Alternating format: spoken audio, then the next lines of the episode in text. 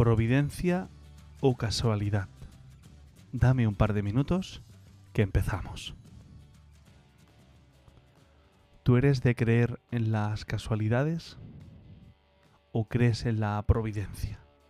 Posiblemente algunos de los que me estén escuchando digan que, que, que, bueno, que hay cosas que ocurren por casualidad, pero otros también sé que pensaréis que son cosa de la providencia, es decir, Dios interviene en nuestra vida en muchas veces eh, en momentos en los que no esperamos.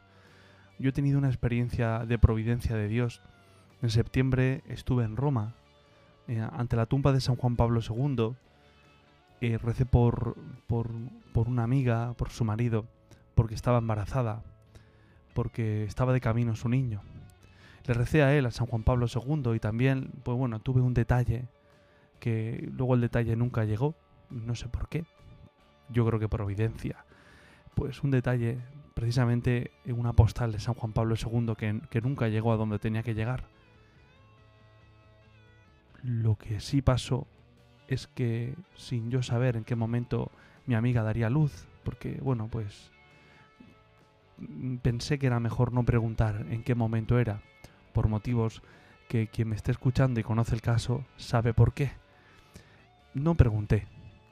Un día me desperté y recibí un mensaje diciéndome que Mario había nacido el día 22 de octubre, día de San Juan Pablo II. Providencia, casualidad.